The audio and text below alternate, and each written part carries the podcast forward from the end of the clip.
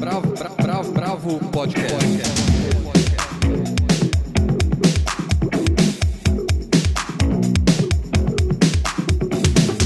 Olá, bem-vindos ao podcast da Bravo. Eu sou Guilherme Werneck. Estamos aqui, Helena Bagnoli, Paula Carvalho André Reine. E a gente tem uma convidada especial, a Gabriela Melão, está aqui para falar da MIT. Hoje a gente vai começar com a estreia de dois médias-metragens mineiros, o Vaga Carne, da Grace Passou e do Ricardo Alves Júnior, e Sete Anos em Maio, do Afonso Shoa. Depois a gente fala da novela gráfica Travesti, do Edmond Baudouin. Depois a gente vai para a MIT SP, a Mostra Internacional de Teatro, que vai até domingo. A gente fala dos discos Briga de Família, de Vovô Bebê e A Vida Só Começou, do Bruno Schiavo. E termina com a exposição que celebra os 35 anos de carreira dos irmãos Campana, lá no MAN do Rio de Janeiro. Claro, a gente termina com o momento Bart. Bravo, bravo, bravo, bravo. Então, vamos começar com o cinema. O Andrei assistiu aos filmes. Então, essa, essa estreia agora do dia 19 de março, a próxima quinta-feira, é, eu acho que ela é bem especial, assim, é, em parte porque ela mostra mais um capítulo né, desse momento do cinema mineiro e também principalmente por causa da estreia desse média-metragem da Grace Passou, né, que ela dirigiu com Ricardo Alves Jr., é, é, um desdobramento de um projeto dela que começou com um monólogo, né, uma peça, o Vaga Carne, depois virou um livro e agora virou um filme. E não é simplesmente uma, uma filmagem da peça, né? é de fato a transposição das preocupações dela ali para a linguagem do cinema, de um ponto de vista bastante experimental, inclusive. Só para se dar um exemplo, o filme começa sem imagens na tela. Você, na, da maneira como foi distribuído pelos canais, a voz da Grace passou, passeia pela sala. E é uma voz à procura de um corpo. É quase como se aquela voz pudesse entrar em algum de nós a qualquer momento. Assim, a sala de cinema se converte de fato numa instalação. E agora esse, esse filme finalmente chega no cinema, né? Eu, quando eu vi no ano passado no Cine Sesc, numa mostra pequena da da, do festival de Tiradentes, que eles fizeram algumas sessões aqui na capital paulista. Fiquei com muito receio, tipo, ninguém mais vai ver esse filme. Onde eles vão passar um filme com cerca de 40, 50 minutos? Esses filmes não têm espaço comercial, né? E aí em Baúba Filmes teve essa ideia que eu achei genial, de juntar com esse outro filme novo do Afonso e fazer uma sessão conjunta, né? Eles vão entrar no circuito no país inteiro. Mas para conhecer melhor o Vaga Carne, a gente tem a participação muito especial da, da Grace passou, né? Ela enviou alguns comentários para a gente. Primeiro a gente vai ouvir sobre é, a concepção desse projeto e como ele chegou nos cinemas agora. Bom, o Vaga Carne é um média-metragem dirigido por mim e pelo Ricardo Alves Júnior. Ele estreou abrindo a Mostra de Cinema de Tiradentes de 2019. Ele foi coproduzido pela Universo Produção, pela Entre Filmes e pela Gnusa Imagem. E agora a gente entra num circuito pelo Brasil, junto com o filme Sete Anos em Maio, do Afonso Shoa, filme que eu já vi também, média-metragem que eu já vi e que eu gosto pra caramba, um trabalho primoroso. Então, fico muito feliz de rodar é, agora. Primeiro, isso, né? Esse formato, que é um formato tão novo, e os formatos novos são tão importantes, né? Tanto para a sobrevivência dentro de um mercado mas também para novos olhares, novas experiências mesmo, coletivas, né? Então, a Embaúba fez isso, juntou os dois filmes, os dois médias-metragens, e eles vão circular juntos por aí, pelo Brasil. Bom, o desejo de fazer o Vaga Carne, é, média-metragem, tem, vem de muitos lugares, não só de um. Bom, tem uma coisa que o, o é, eu e o Ricardo Alves Júnior a, gente, Júnior, a gente tem uma parceria artística já há muito tempo. A gente faz coisas juntos, né, tanto dentro dos. sobretudo dentro do teatro, né?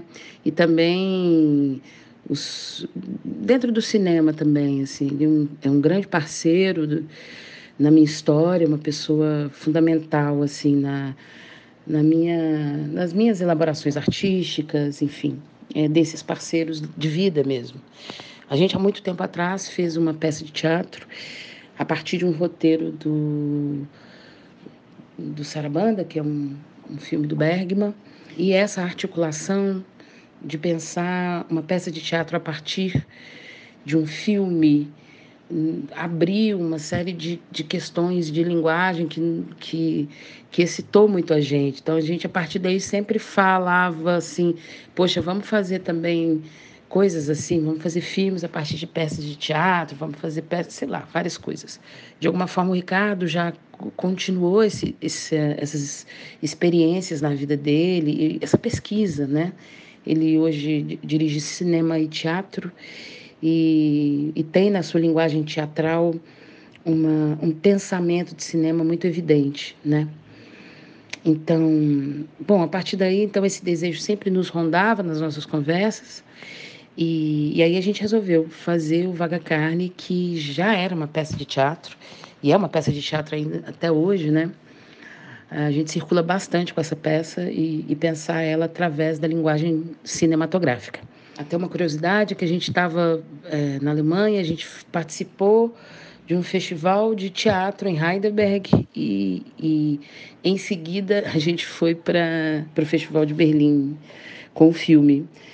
Teve uma coincidência ali de datas e mas esse, esse, essa coincidência para a gente deixou muito nítido esse projeto que a gente está fazendo, assim, que é bem interessante, né? Que é lidar, ah, lidar com, com um trabalho através de várias linguagens, assim. Bom, e agora a gente vai ouvir a Grace novamente. Ela comenta um pouco do que, do que se trata esse monólogo, né? Vamos ouvir. Sobre a narrativa, ah, acho que uma coisa importante de falar sobre ela é que, é, digamos assim, o personagem principal dela é uma voz então, essa voz fica narrando né, o filme, e essa voz é o personagem também ao mesmo tempo. Acho que o Vaga Carne eh, toca em vários temas, né? Acho que não é um filme de, de um tema só, não, toca em vários. É, essa voz, ela, é, essa personagem, né, voz, ela, ela um dia resolve invadir um corpo e tenta e começa a tentar descrever esse corpo subjetivamente do lado de dentro. E até num determinado momento, que ao descobrir os olhos e tentar descrever os olhos, ela começa a perceber que há olhares para esse corpo. E aí começa a tentar é, é, narrar e descrever esse corpo também enquanto construção social. Acho que a, a linguagem é, dessa narrativa é suficientemente poética para é, para leituras profundas, para muitas leituras diferentes. E é, para mim tem uma coisa importante ali no Vaga Carne, é que de alguma forma é, essa narrativa ela fala um pouco sobre uh, a trajetória de alguém em, em, ao construir a sua identidade né? ao, ao refletir e construir a sua identidade né? perante a sociedade. Então, acho que é, o tempo inteiro não existem só certezas nessa construção, né? existem reflexões profundas, dilemas, uh, dúvidas né? ao a, é, em como esse corpo se identifica socialmente. E só, digamos assim, no final dessa narrativa ele consegue se, se apegar a, a determinações desviáveis, digamos assim. E começa a se nomear socialmente. Uma das coisas que eu gosto nessa narrativa é o fato de abordar é, essa ideia de que é, as nossas identidades sociais, elas fazem parte de uma construção árdua. Elas não são só cheias de, é, de certezas, não. Às vezes, o campo político nos obriga a, é, a se colocar de um, de um modo com muitas certezas, só com certezas, aparecer só com certezas, justamente para que a gente sobreviva a, a determinadas tensões políticas de, de, de, é, que existem na nossa sociedade, mas que a construção da sua identidade, né, aquilo que a gente vai elegendo ao longo da vida, ao que se apegar, né, ao que se identificar, ela é algo extremamente árduo, contraditório, é, luminoso também, solar, é, mas também é fruto de, de muito embate também. E eu acho que essa narrativa consegue falar a seu modo sobre isso também, né, com, fa falar disso também. É, não sei, acho que de alguma forma tem ali os dilemas é, existenciais dentro de um campo político existencial. Bom, então tá aí a Grace, né, falando sobre o Vaga Carne, e esse filme vai ser exibido é, antes do Sete Anos em Maio, né? Eles vão passar na sequência, eles tem um intervalinho de alguns segundos. E esse novo filme do Alfonso Shoa, que também é um média-metragem, ele, é, de alguma maneira, é uma, do ponto de vista formal, ele é uma espécie de síntese dos dois filmes dele, dos dois longa-metragens. É, o Afonso Shoa, para quem não lembra, ele dirigiu A Vizinhança do Tigre, né? Que é um filme que observa lentamente, com muito cuidado, paciência, alguns personagens ali da periferia de Belo Horizonte. E depois o Afonso fez o Arábia, com João Dumans, que ainda tem um pouco dessa observação social, algum nível de realismo, só que já com um roteiro muito mais é, trabalhado também no gabinete, digamos assim, né? não só no corpo a corpo com os atores. Tem uma narração, etc. Nesse filme agora, o procedimento é mais ou menos o seguinte: ele tem um vizinho dele ali de contagem, que chama Rafael Santos Rocha, que, é, como muitos é, jovens da periferia, de cidades periféricas do país, ele já foi torturado pela polícia. E quando ele soube dessa história do amigo e vizinho dele, o Afonso decidiu fazer um filme sobre isso. E o filme, nesses poucos minutos, eles desdobram essa história de três maneiras. Primeiro, num nível hiperrealista, com atores simulando o que aconteceu de fato. Depois, ao redor de uma fogueira, com o próprio Rafael dando um depoimento, num diálogo com outro personagem. Dando um depoimento, mas não um depoimento frio. É, é visível ali o trabalho de roteiro também. O roteiro foi construído pelo Rafael, que sofreu essa violência junto com o Afonso e de novo o João Dumans, né, que volta a contribuir com o Afonso. E por último, tem uma cena mais alegórica, simbólica, que eu não vou entregar para não estragar muito, assim. Mas enfim, de, de todo jeito, é, é, um trabalho muito sensível, assim, um filme bem delicado mesmo. É, junto, acho que ele, de alguma maneira, ele é um pouco complementar ao da Grace, assim, nessa, nesse exercício de tratar de problemas sociais, temas contemporâneos com um nível de sofisticação formal muito grande. E o, o, Afonso também topou comentar um pouco sobre a concepção do filme. Vamos ouvir um pouco da história do Sete Anos em Maio. O filme nasce de uma indignação diante do que aconteceu.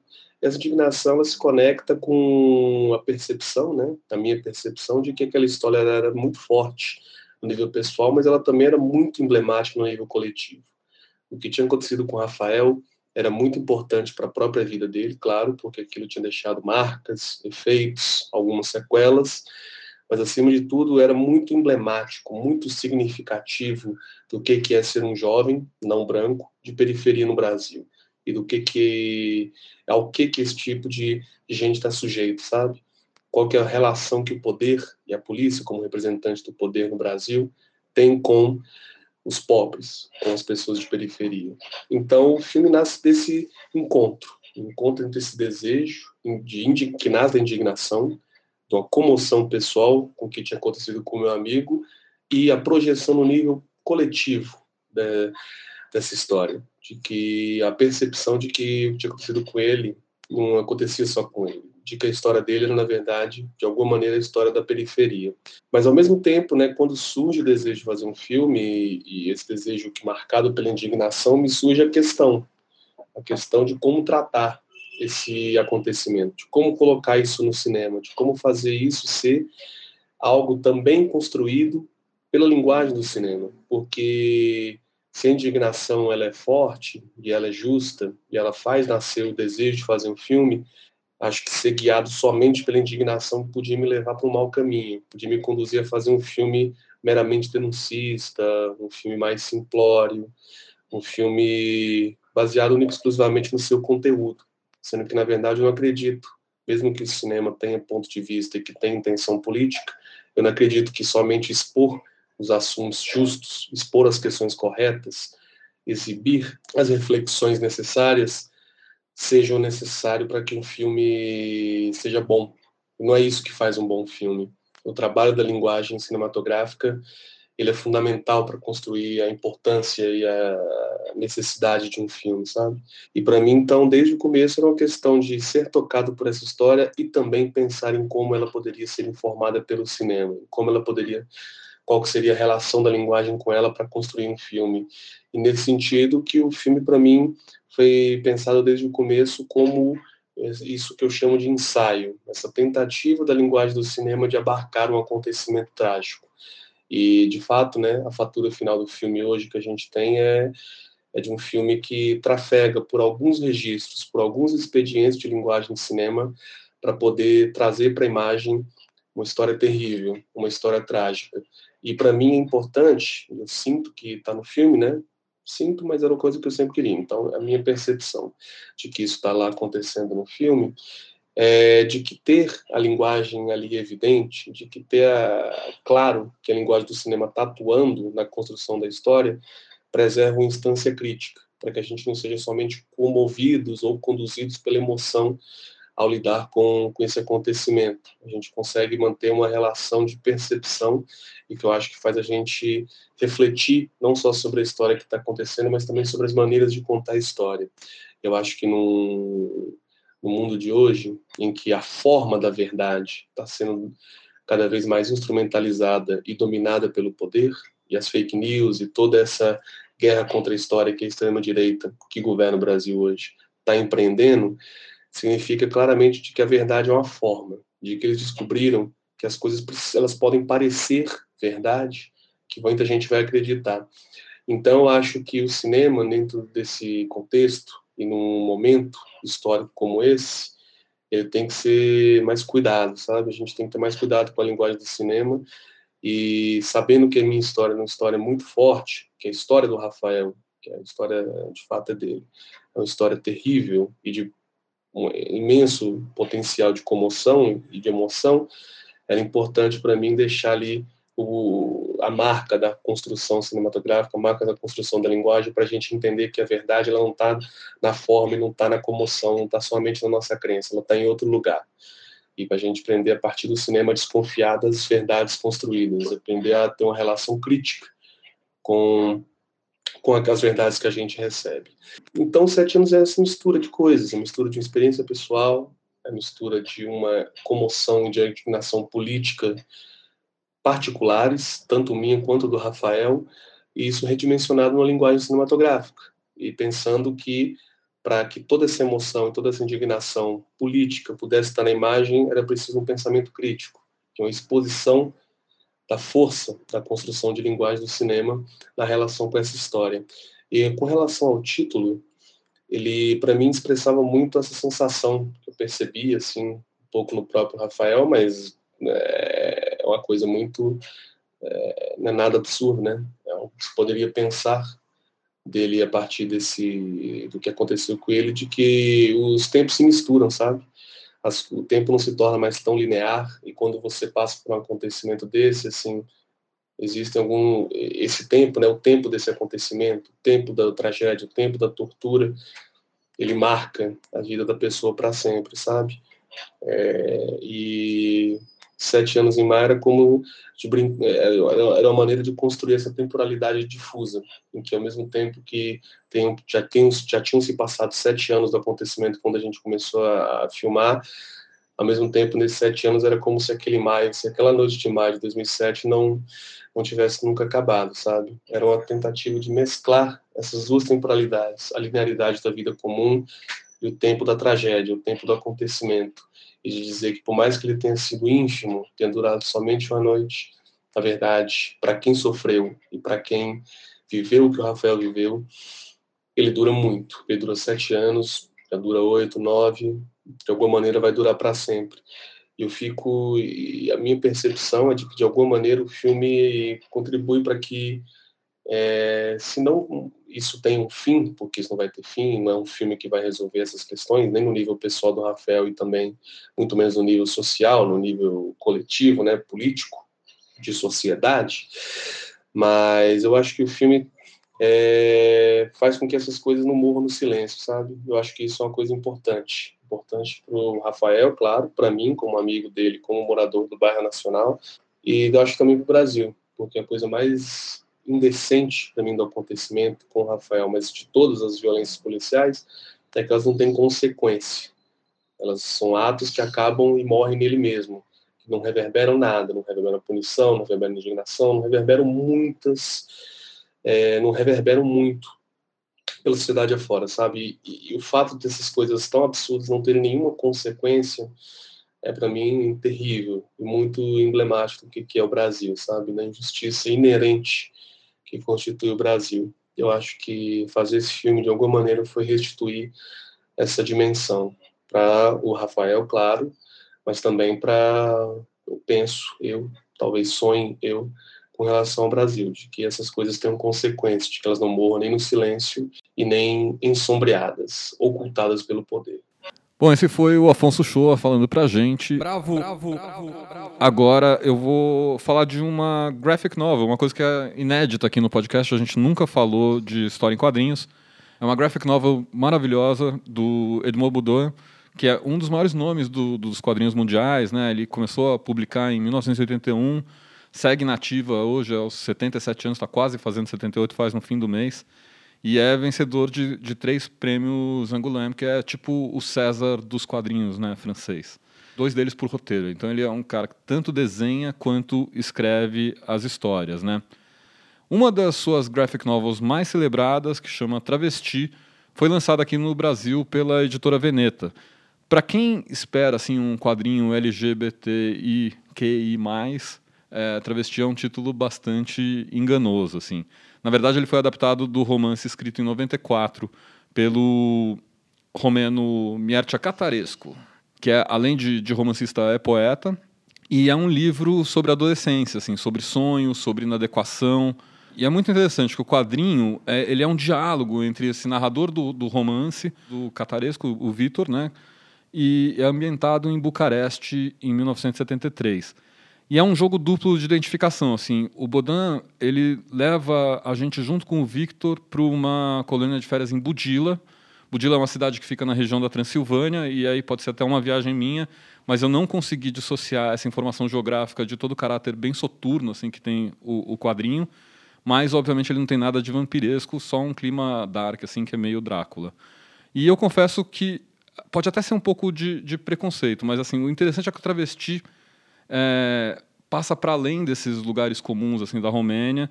E ele, inclusive da Romênia comunista, e ele é, mergulha nessa história desse adolescente que é super deslocado, é, que ele sonha em, em, escrever um romance. E tudo caminha para abrir assim um espaço de, de sonho mesmo, assim um sonho que às vezes é sonho e às vezes se transforma em pesadelo. E, e, isso não é à toa. Assim, o, o, o Budan é, é um cara super interessante. Um dos últimos trabalhos que ele fez foi sobre o Salvador Dali, ou seja, ele tem o surrealismo muito embrenhado na sua produção. Né? Ah, bom, os sonhos, as projeções tomam conta dessa narrativa, dão forma dessa angústia adolescente, assim, uma angústia que é com o corpo, que é com o futuro, com a sexualidade, ainda mais quando a gente pensa que ele está num ambiente que pode ser bastante opressor, como uma colônia de férias. Né? Bom, eu adorei o, o livro, eu recomendo muito que, que leiam, porque ele combina todos esses elementos de um bom romance literário com os traços de um quadrinho excepcional. Bravo! Bravo! bravo, bravo. Bom, agora a gente vai para o teatro. A gente vai aproveitar que está aqui a Gabriela Melão, que é dramaturga, que é diretora de teatro e crítica de teatro, para contar para a gente um pouquinho sobre o que ela viu nessa edição da MIT, né, da Mostra Internacional de Teatro de São Paulo, que vai até domingo. Super bom ter a Gabriela aqui com a gente. Então, eu queria te perguntar o que, que você destaca dessa edição, dessa sétima edição da MIT, é, e como você percebe o papel da MIT para as artes cênicas do país. Oi, Helena. Então, a MIT ela continua vibrante e nessa edição ela tem um papel de resistência que eu acho que é muito importante. Os diretores da mostra, o Antônio Araújo e o Guilherme Marques, eles conseguiram o feito de manter o orçamento dos últimos anos, isso em real, mas diante da progressiva desvalorização da, da nossa moeda para o euro e para o dólar, eles tiveram que rebolar para montar a programação. Então, é, é, mantida a ideia original do evento de reunir peças que buscam a experimentação de linguagens mas a mostra ela não consegue mais trazer grandes nomes da cena contemporânea mundial como já fez. Ela já trouxe, por exemplo, o Joel Pomerá, o polonês Christian Lupin, o suíço Christoph Marthaler. Então, se por um lado ela, ela deixa de ser vista como uma vitrine do que existe de mais efervescente nas artes cênicas do mundo, por outro, ela segue a sua trajetória como um festival de teatro muito importante, o mais importante do país. E que espetáculos você destacaria, Gabriela, dessa edição? Olha, até agora eu destacaria a Multidão, que foi o, o espetáculo de abertura no dia 5, de uma diretora franco-austríaca chamada Gisele Vienne. Destacaria também Contos Imorais, que eu já sei que você já viu, que eu quero saber o que você achou. Contos Imorais, parte 1, Casa Mãe, da francesa Fia Menard. E aí, dois espetáculos, Sopro e By Heart, que são do artista em foco esse ano, que é o português Tiago Rodrigues. Infelizmente, até agora eu só consegui ver o, o, os contos imorais da, da Fia Menar, mas eu acho que é dos trabalhos mais impactantes que eu já vi. A Fia Menar, ela fez dança contemporânea, ela fez mímica, ela é malabarista, ela é atriz, e eu acho que com isso tudo ela conseguiu de fato fazer a gente estremecer na, nas cadeiras com esse último trabalho dela porque é uma coisa absolutamente original e muito e muito forte e muito consonante com o que a gente tem vivido no mundo, né? É, o espetáculo ele parte de um cenário, na verdade, que é uma simples estrutura de papelão que vai sendo trabalhada como se fosse uma dobradura para construir em cena uma casa. Uma casa que pode ser uma casa para os desabrigados da Europa, que pode ser um lugar para o planeta, um abrigo, um Partenon como arauto da democracia. É, enfim, é uma metáfora para inúmeras das questões que o mundo contemporâneo nos impõe. Né? E aí, a figura que está ali no palco fazendo essa construção é uma figura sem um gênero definido, sem um papel claro, seguramente é uma guerreira ou um guerreiro, porque precisa de fôlego para ir fazendo essa construção. E aí, à medida que ele, ela vai construindo essa casa, esse lugar, como se fosse uma coreografia ali obstinada, né? E a gente vai junto com ela nessa construção. A gente vai sofrendo, a gente vai torcendo, a gente quer ajudar, a gente insiste. É, um, é uma loucura quantos sentimentos ela consegue suscitar na gente em tempo real. Então, o espetáculo foi concebido para a Documenta de Cássio, né, em 2017, e ela continuou apresentando, mas, de fato, é uma coisa de, de tirar o fôlego. É das construções mais incríveis que eu já vi.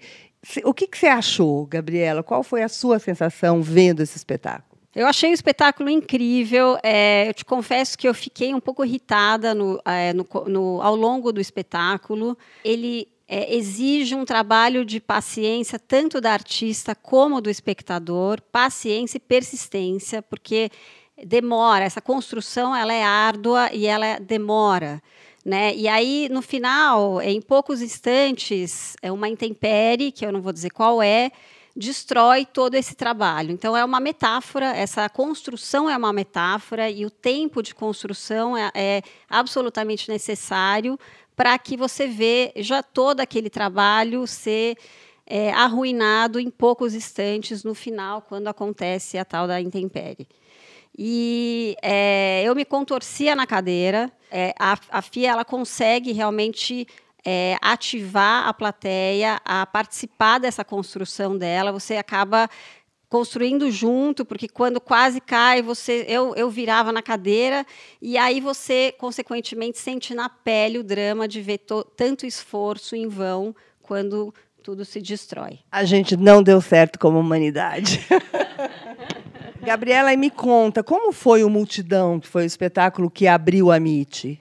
Eu amei esse espetáculo, é um espetáculo belíssimo, muito estético e tão dionisíaco quanto Apolíneo. A Gisele Vienne, que é essa diretora franco-austríaca que eu falei, ela constrói uma reflexão sobre o vazio da existência através de uma festa rave. É muito original, é, é um trabalho filosófico, que, como o trabalho do Contos e Moraes, é, não tem palavras. E ela coloca sobre o palco jovens em uma espécie de transe coletivo, embalados pelo techno. Então, eles dançam, a inspiração é vem da Sagração da Primavera, o espetáculo do Stravinsky, do Nijinsky, que mudou a música e a dança do século 20 e 21. A força do culto, ela pulsa em multidão. Mas, ao contrário do que acontece nos ritos e no próprio espetáculo da sagração, não tem o sagrado como guia.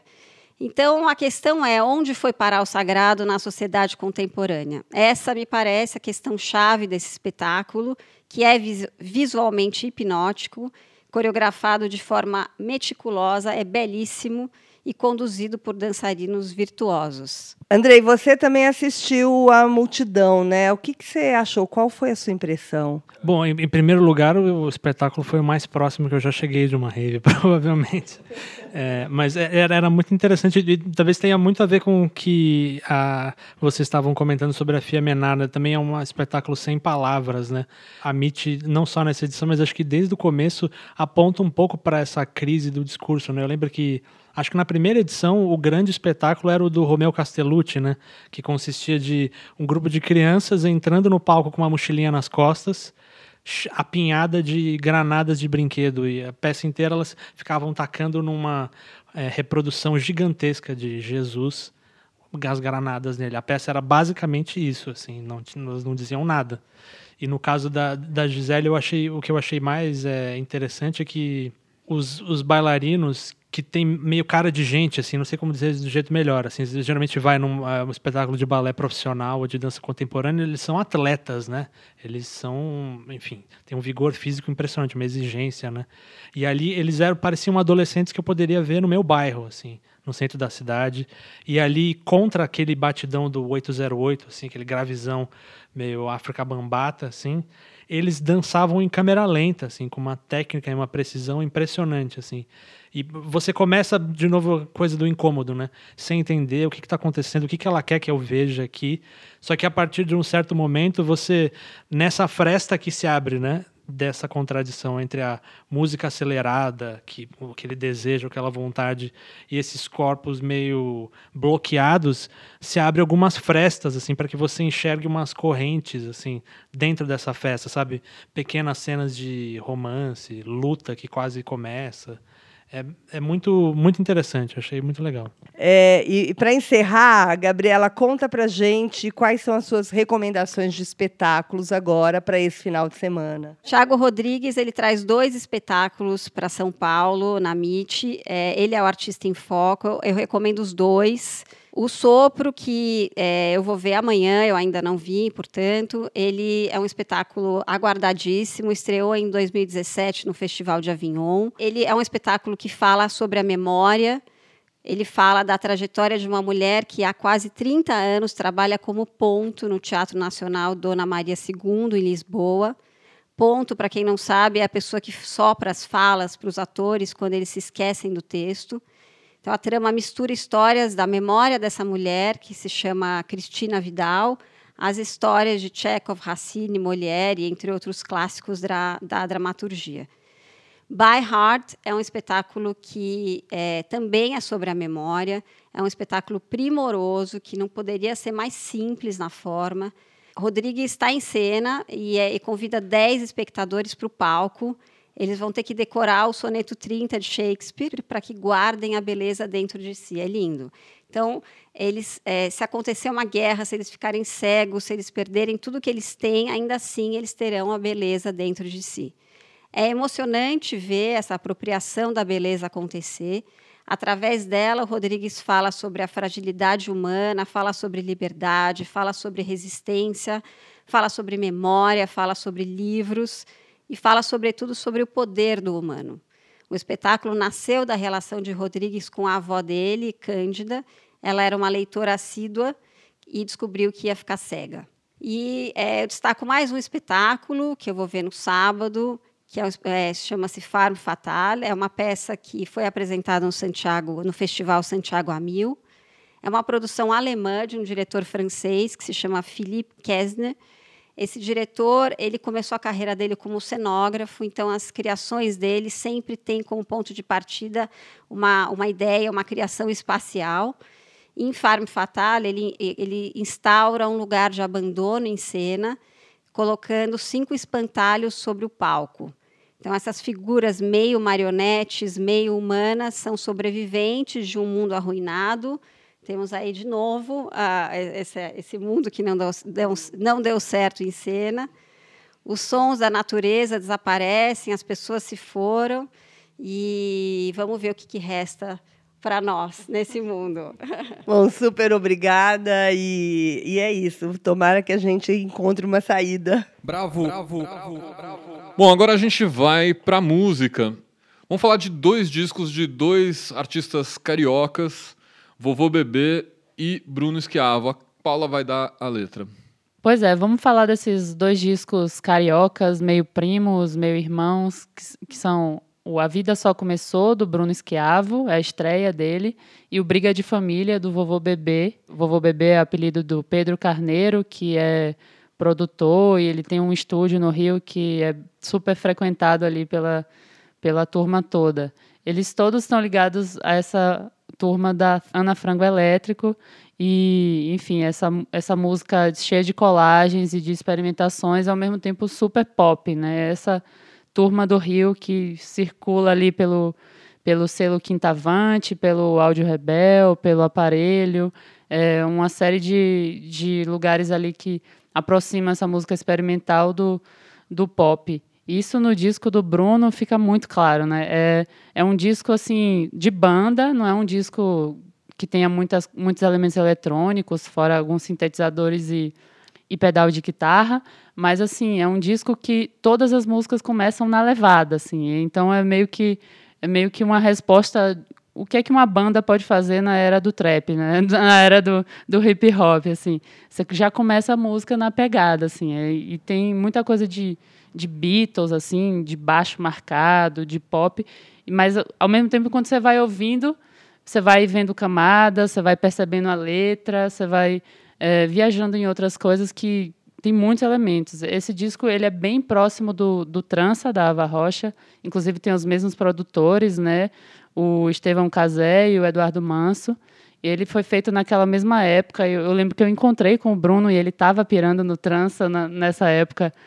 É, e tem os mesmos músicos, né? O Felipe Zenícola, Marcelo Calado, a Nana Carneiro da Cunha, a própria Ava é, grava a voz em uma das músicas.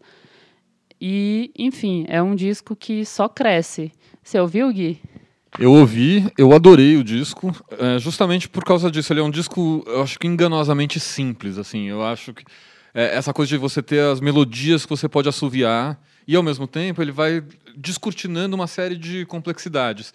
E ele tem esse elemento que eu acho muito interessante, que é essa certa irreverência que essas pessoas do Rio têm, entendeu? Que essa turma de vinte e poucos anos do Rio de Janeiro está trazendo para essa nova música pop. De certa maneira, eu acho que essa galera é um pouco uma reedição do que foi a turma do Mais Dois há 10 anos atrás, assim, trazendo um frescor para a música brasileira, ao mesmo tempo que estava dialogando com uma tradição. Eles não estão dissociados da tradição, né? Eles é, fazem é isso, tem uma pegada de produção que, que lembra trap, mas no fundo, no fundo é rock, entendeu? No fundo, no fundo é música pop. Então, eu gostei muito do disco. É, gosto dos dois discos, mas eu acho que o do Bruno, é, para mim, ele é um disco que tem mais complexidade até do que é, o do Vovô Bebê que, que você achou do Vovô Bebê? Eu concordo com você. Eu gosto do disco do Vovô Bebê também, mas é, o do Bruno me, me instiga mais, assim. Mas o do Vovô Bebê, ele tem também uma coisa engraçada que é esse rio caótico, né? Tipo, tem uma música que chama Good Vibe, Bad Trip. Você é good vibe, mas é bad trip. E quem, quem não é, né? Tipo, tá na, tá na, na crista da onda isso daí. E, assim, é um... O Vovô Bebê é mais aquelas colagens de letra, como, como na Ana Frango. A Ana Frango Elétrico participa de quase todas as faixas. E, enfim... É, é, um disco também que vai crescendo, mas eu concordo contigo que o do Bruno ele está mais, mais maduro, né? E sobre essa coisa da tradição que você está falando, é realmente isso. É uma, um pessoal com ideias novas, mas assim, super ali na.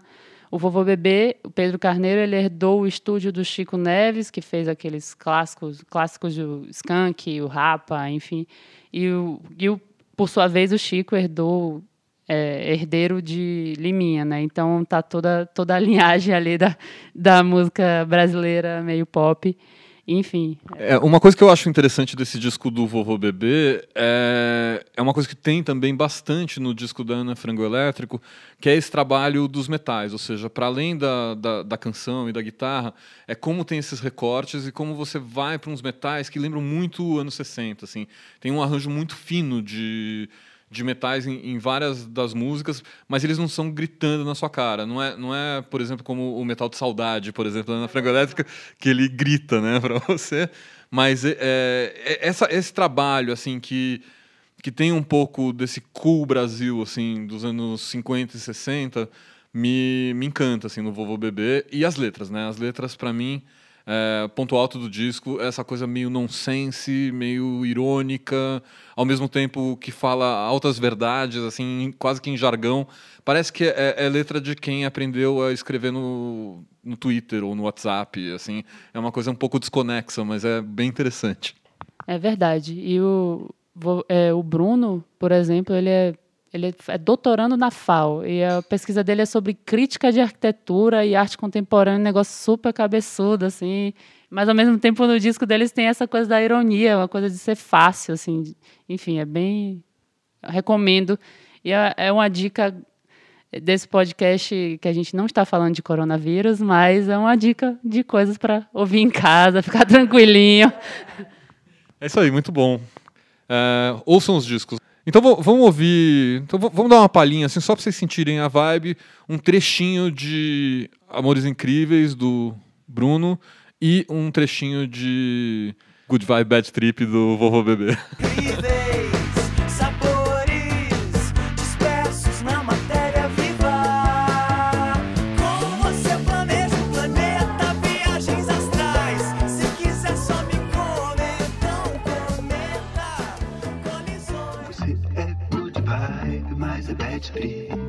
Good vibe, mas é meio bad trip. Você é good vibe, mas é bad trip.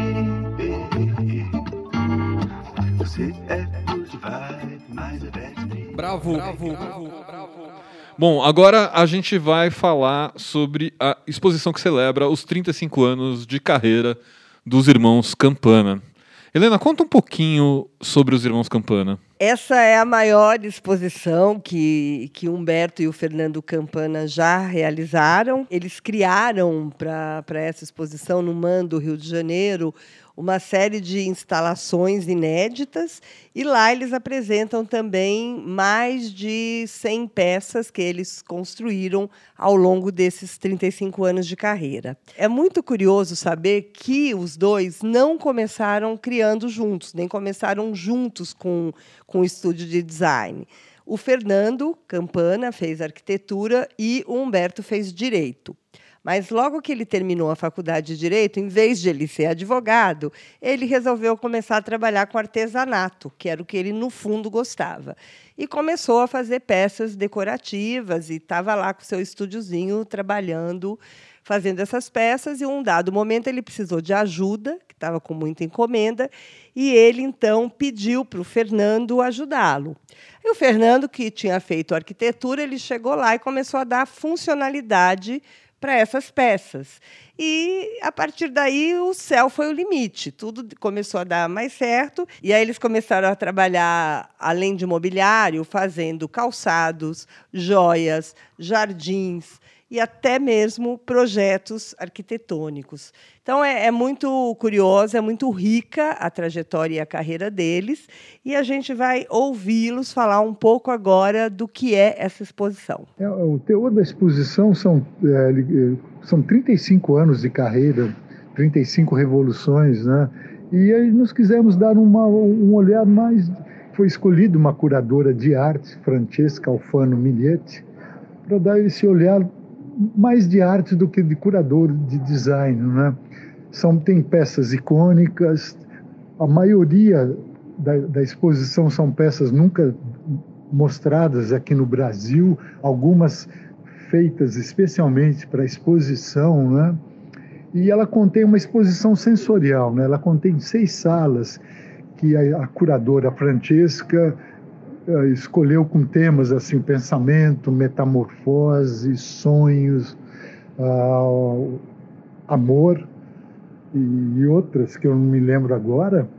E, e é uma floresta, a, a exposição é uma grande floresta feita com colunas de piaçava, com um céu de folhas tramadas pelos alunos da escola Espetáculo aqui do Rio de Janeiro. E, e mais, o início é uma parede grande feita de tijolo cobogó, que recebe os visitantes, que esse tijolo tem a forma de uma mão. E ele termina também com uma parede de argila, de terracota, que é um jardim, né? um jardim. O projeto foi pensado para um jardim exterior, onde as plantas, sementes, se acolhessem no meio das pedras e brotassem. Né? Tem um cinema que conta documentários nossos, trabalhos com cenografia, com, com costumes, instalações do Instituto Campana e, e, e vozes. Cada espaço tem vozes minha e do Fernando explicando aquele tema, escolhi, os temas escolhidos pela Francesca Alfano Miglietti. O teor da exposição é um espetáculo. É como se fosse um, uma ópera. Nossas, desde as primeiras exposições, desde a primeira exposição, sempre nosso trabalho foi apresentado teatralmente, porque ele tem um conteúdo teatral, dramático. Como o Humberto diz, eu também digo, nossos móveis eles são personagens à procura de um, de um designer e depois à procura de um lar. Então, é, é impossível não ter uma interlocução com o nosso trabalho.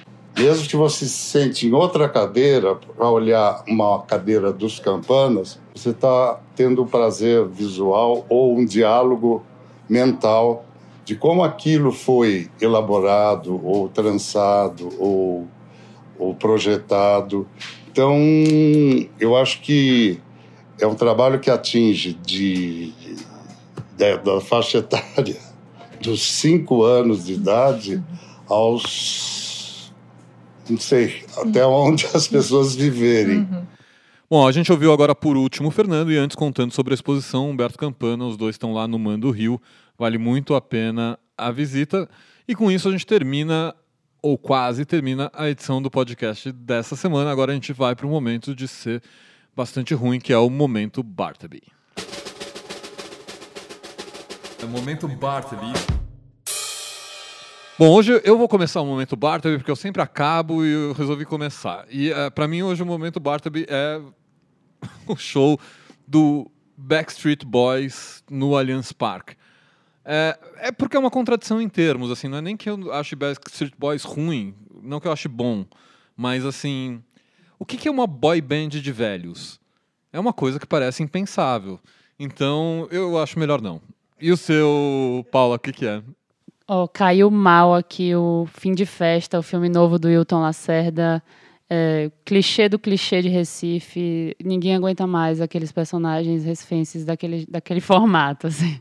E você, Andrei, qual é? O meu é um exemplo didático de que ter muito dinheiro, boas intenções e uma boa equipe não nem sempre são suficientes, né, para fazer uma coisa boa. É a série Hunters do Prime Video, que tem o Al Pacino no elenco, é, tem o Jordan Peele entre os produtores executivos e é uma zona, assim, eu não sei se por ansiedade do criador, que é o David Weil, que é um estreante, ou por essa tendência das plataformas de streaming de criar roteiros e elaborar as histórias conforme o que o algoritmo acha que o espectador quer ver.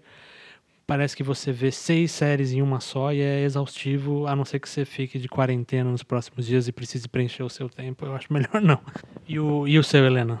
É, bom, o meu melhor não dessa semana é o show de 40 anos de carreira da Ângela Rorô. Seus fãs que me perdoem, mas melhor não. Bom, então é isso. Eu, eu sou fã da Angela Rorô, quero deixar isso registrado. Não o suficiente para ir no show dela, mas eu gosto muito dos discos dos anos 80. E, e é isso. Então a gente termina o podcast aqui. Semana que vem não tem, na próxima tem mais. Um abraço. Bravo, bravo, bravo, bravo, bravo, bravo, bravo, podcast.